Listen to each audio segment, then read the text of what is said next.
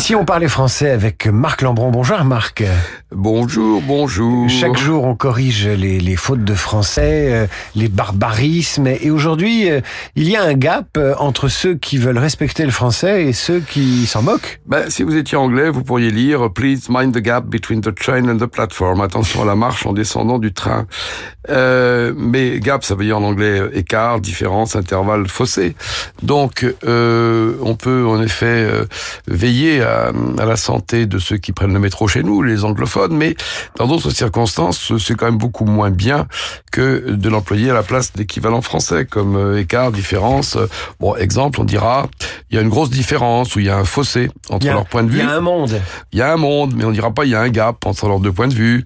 Ou on dira par exemple le gouffre qui existe entre ses promesses et la réalité. Vous voyez plusieurs hommes politiques, mais on dira pas le gap qui existe entre ses promesses et la réalité. Soyons français.